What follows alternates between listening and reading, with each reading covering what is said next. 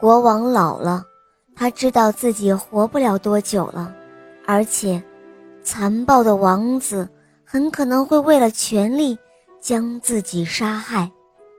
也许这就是他早年犯的错误所遭受的报应吧。是时候该有所打算了。于是他叫来了自己最信任的将军，让他去寻找当年的长公主。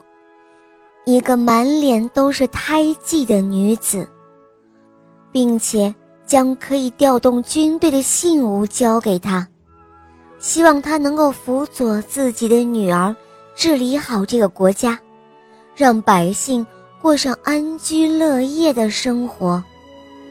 于是，将军悄悄地离开了，他踏上去寻找公主的旅程。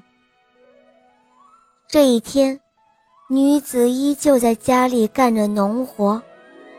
突然，她看到一个穿着破烂衣衫的人晕倒在自己门口。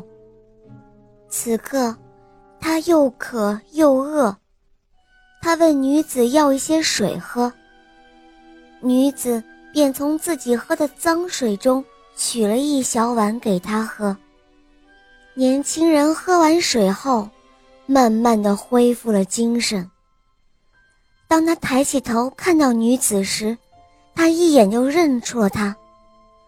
这个女子，就是当初国王抛下的那个女儿，就是他要寻找的公主。